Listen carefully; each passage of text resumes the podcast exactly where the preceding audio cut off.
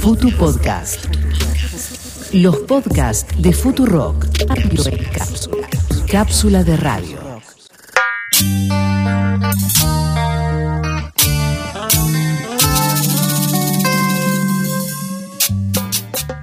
Hola amigos y amigas, bienvenidos a Que te Maiken.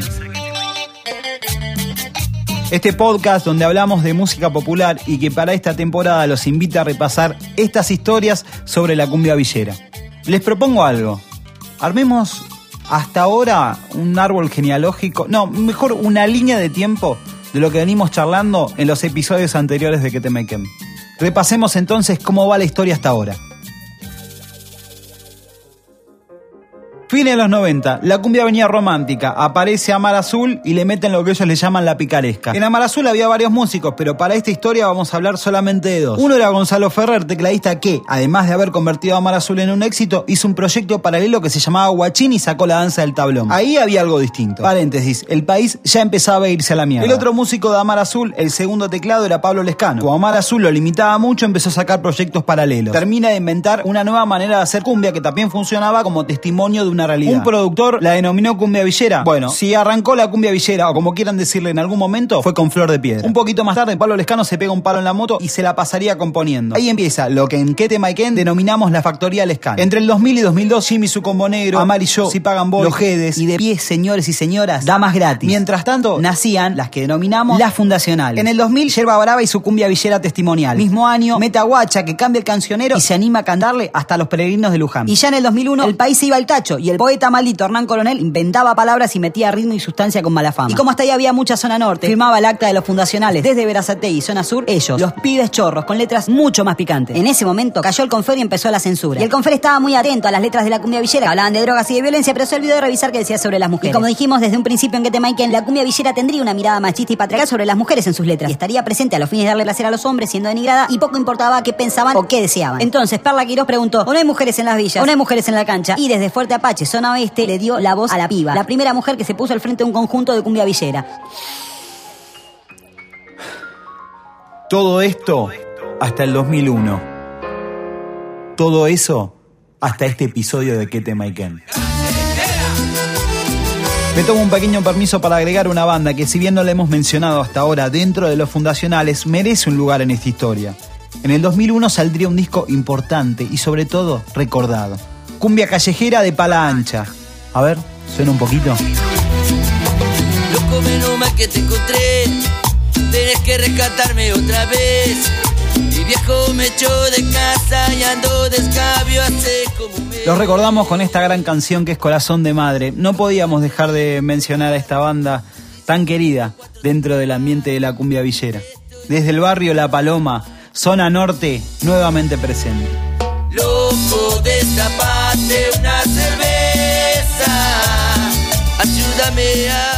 Entonces, ¿cómo sigue esto? Hasta ahí, la crisis del 2001, la explosión social, económica, institucional, política más importante que haya vivido nuestro país. Hemos dado cuenta cómo esto se colaba en las historias de la cumbia villera. Ahora, después de eso, ¿qué vendría?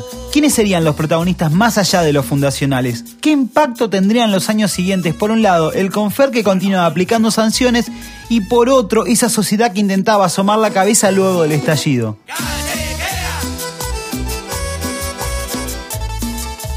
Decíamos entonces, Yerba Brava corriendo la coneja el año 2002 ya con Oscar Belondi. Metaguacha haciendo ollas vacías también del año 2002. Los Jedes, como mencionamos dentro de la factoría Lescano, con síndrome de abstinencia principios de 2002. Pibes Chorros, con Solo le pido a Dios del año 2002 y Criando Cuervos del 2003 que serían sus grandes trabajos. Damas Gratis con Operación Damas Gratis del año 2002 y 100% Cumbiero del año 2003, dos grandes aplanadoras de la cumbia villera. En el 2013 empezarían a cambiar muchas cosas en nuestro país. Dualde, que el 2 de enero de 2002 había sido elegido presidente de la Nación por la Asamblea Legislativa, todo esto en el marco de la aplicación de la ley de acefalía, sí, los cinco presidentes en 11 días, le traspasaría el mando a Néstor Carlos Kirchner. De esta forma, Argentina lograría superar el colapso económico de 2001-2002 y comenzaría una etapa que se destaca por la ampliación de derechos tanto humanos como civiles. A pesar de que algunos de sus funcionarios, como Alberto Fernández, por entonces jefe de gabinete, años después tendrían declaraciones poco felices sobre la cumbia villera como esta. Hace 10 años atrás no había un programa de televisión durante 5 horas difundiendo un tipo de música donde en gran en gran medida y por muchos momentos se termina elogiando la acción delictiva, como es todo este fenómeno de la cumbia villera. También la Tota Santillán instalaría esta especie de leyenda urbana, no sé cómo decirle. Justo estaba hablando con Alberto, se abre la puerta y entra. El presidente. Sí, dice yo. Dijo, yo también escucho, yo también veo pasión, pasión de sábado. Bien, presidente. ¿Se lo imaginan a Kirchner viendo Pasión de Sábado? Yo elijo creer. Hoy, en este cuarto episodio de Que te Maiken, les presentamos la segunda oleada, el piberío villero. Todas bandas que, casualidad o no, surgirían en aquel 2003.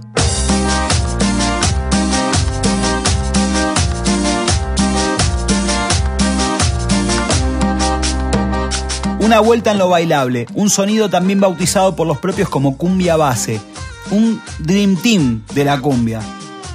Para muchos, eso representa la base.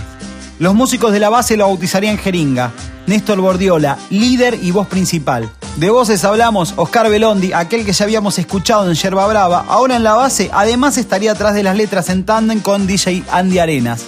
Grandes músicos y un gran presentador, Rubén Cartucho Ponce. Los borrachos que levanten las manos, que los turros bailan piola en su mambo.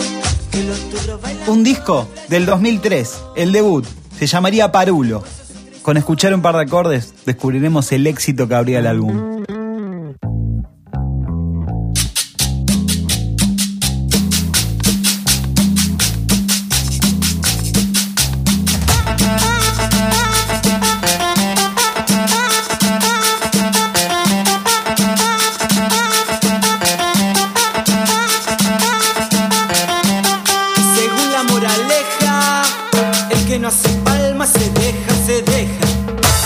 Según la moraleja, el que no hace palma, se deja, se deja. Sabor, sabrosón, pa' gozar, sabor, sabrosón, pa' gozar. Mírela a la negra, baila como se mueve, sin parar. Sabor, sabrosón. Y esto que estás escuchando ahora es otro himno que habla por sí solo.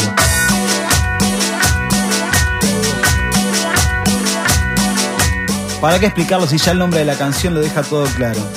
Suena Alto Flash Villa.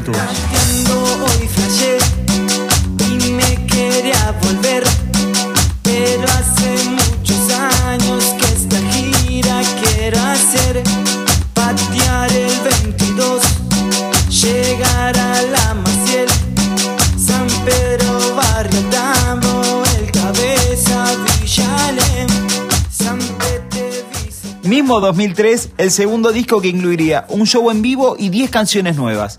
Las letras se alejarían un poco de la temática de la cumbia villera, a mi entender para buscar un poco ampliar el horizonte y a la vez eludir las sanciones del Confer.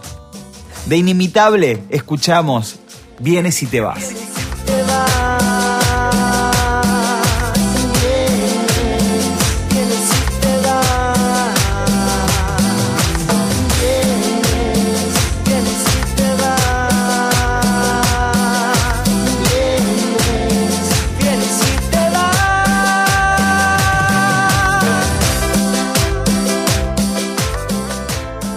La banda iría cambiando de integrantes. Los ahora, digamos, ex miembros empezarían otros proyectos, algunos vinculados a la cumbia villera y otros no. Los ejemplos más resonantes. Por un lado, Oscar Belondi y un conjunto de bandas impresionantes como Eguacho,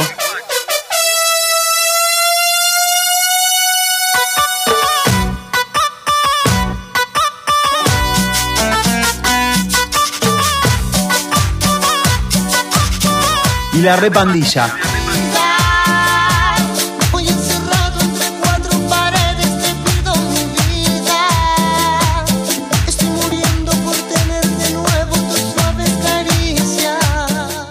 Agrupación que hoy todavía lo tiene adelante, además de diversos proyectos que produjo y produce en la actualidad. Y Néstor, Una cinta en tus cabellos.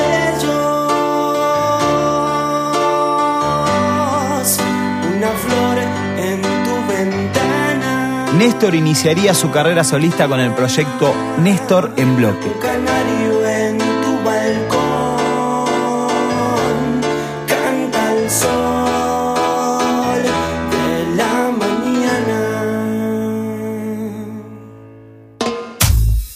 Una calle me separa. Además, Cartucho y Silvio harían sonido básico, Nico, la peluca de Mirta, Maxi, los manchines, bueno, muchos proyectos que se han desprendido de la formación original de la base. Turno de ellos. Oscar Chanchín Sotelo, Sergio Fideo Galván, Alejandro Elale Mamani, Cristian Malón Brites y El Pachi, entre otros, le harían la vida a supermercados. Si tu viejo zapatero.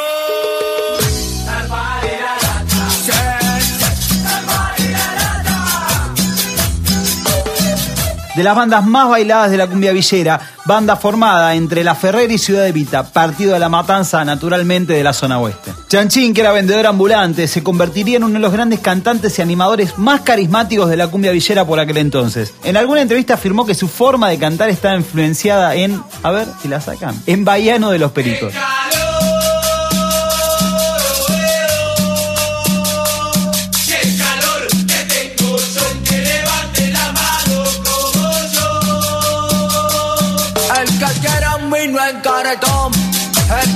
Un vino las manitos. Doy un dato que algunos habrán notado. La historia es así, Supermercados había grabado un demo. Fideo, que era el cerebro detrás de las letras, se lo muestra a Ariel el traidor Salinas. Según Fideo, el cantante de los pibes chorros le propuso hacerle un disco a Supermercados siempre y cuando él le cediera unas canciones para completar el disco que estaba grabando en ese momento. Después de muchas vueltas, Supermercados graba su primer disco, que es La Lata. Lo saca con Magenta, discográfica a la cual pertenecía Pibes Chorros. Por eso las canciones La Despeinada o La Colorada y Qué Calor de Supermercados aparecen en el disco Criando Cuervos de la banda de Salinas. La cosa hasta hoy sigue picante porque, para Fideo, ese arreglo con Jorge Kirovsky de Magenta no fue del todo justo. Fideo que a los 18 años entró a tocar en Los Ávila básicamente por estar en el lugar y en el momento justo, gracias a un batero que por suerte faltó el día que tenía que faltar, empezaría una carrera en su múltiple rol de músico productor. A ver, anota. Creó bandas y estuvo detrás de proyectos como El Empuje, Corre Guachina, El Retutu, La Liga, Zona Rototón y Me Dicen Fideo, digamos en su faceta solista. Definitivamente uno de los grandes de la movida tropical que vale toda esta mención en este episodio de Que te Maiken.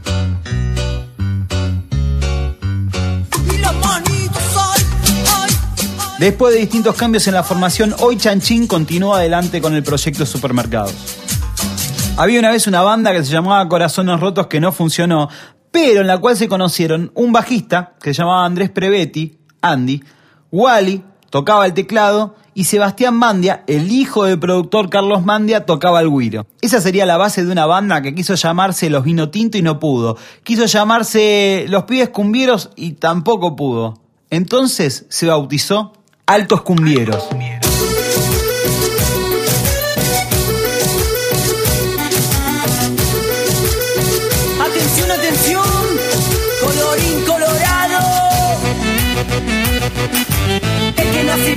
Se sienta en el pelado. El que no hace palmas se sienta en el pelado. Pelado. A través de un casting se incorporaría la voz principal, Ariel El Chuque Acosta, y también otros músicos que formarían parte de la banda. Motivo por el cual Andy dejaría el bajo que apenas tocaba para convertirse en el animador de la banda y también segundas voces. Así nacería en el año 2003 el disco Escuela Nocturna. Sería un éxito de ventas y se convertiría en uno de los discos más vendidos de la historia de la cumbia villera.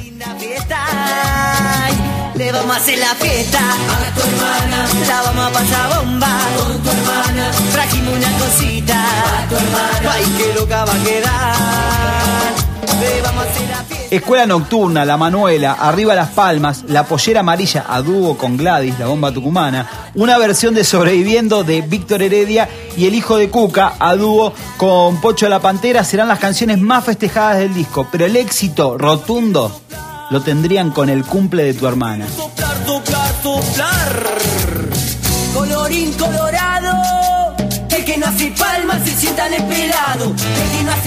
Altos Cumbieros continuaría su éxito al año siguiente con el disco Sigue la Locura, que va a tener nuevamente canciones que arrasaron como No voy a llorar, Pedazo de lagarto y suena La Colales. A ver las chicas que les gusta menear la colales. Muéstrame un poquito para ver cómo es. Andy, fíjate que volvieron. ¿Quiénes? Los altos cumbieros.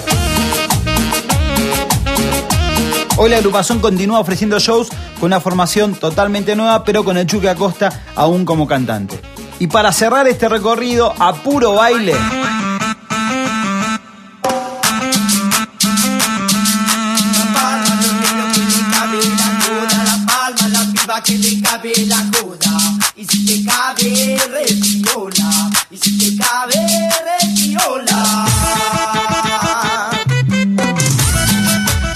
Con un pasado por un lado en Guachín, la agrupación de Gonzalo Ferrer y en Yerba Brava, en el momento de explosión máximo de la cumbia villera, este gran percusionista, desde Bulón, año 2003, Tito La Cuadra y su proyecto Re Piola.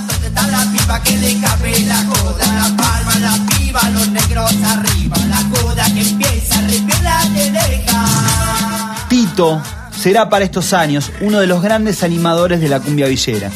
Compositor de las canciones de Repiola, en sus letras respetará la idiosincrasia de la cumbia villera, una de las bandas más bailables con el teclado que será una marca registrada para toda la historia. Dos discos consecutivos, en el 2003 con la cumbia en la sangre. No me vuelvo a enamorar, ya llegó, re loco, mi vieja, y una canción que, según Tito en alguna entrevista diría, fue la que más lo representó, el boxeador. Yo quiero boxear, vos vas a cobrar y bailar la cumbia después de ganar. Yo quiero boxear. Y en el 2004, la segunda del boxeador. El disco continúa con la lógica sonora del primero y además de las canciones desde la cuadra, se caracteriza por una buena cantidad de covers que van a incluir una vela de intoxicados y se animaría a un lado más romántico con versiones de Mi Caramelo de la Versuit, Un beso y una flor de Nino Bravo y el que considero el hit del disco y un retrato de la época, su propia versión de Pídeme la luna de Leo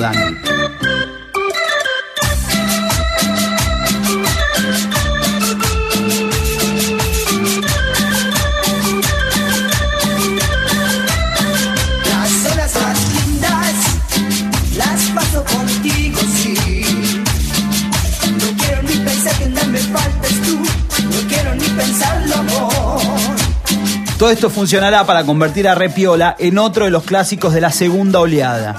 Hoy Tito La Cuadra continúa con el proyecto.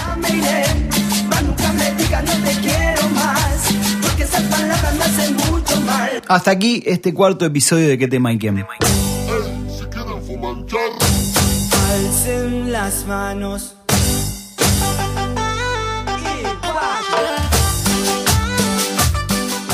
Nos queda un último capítulo.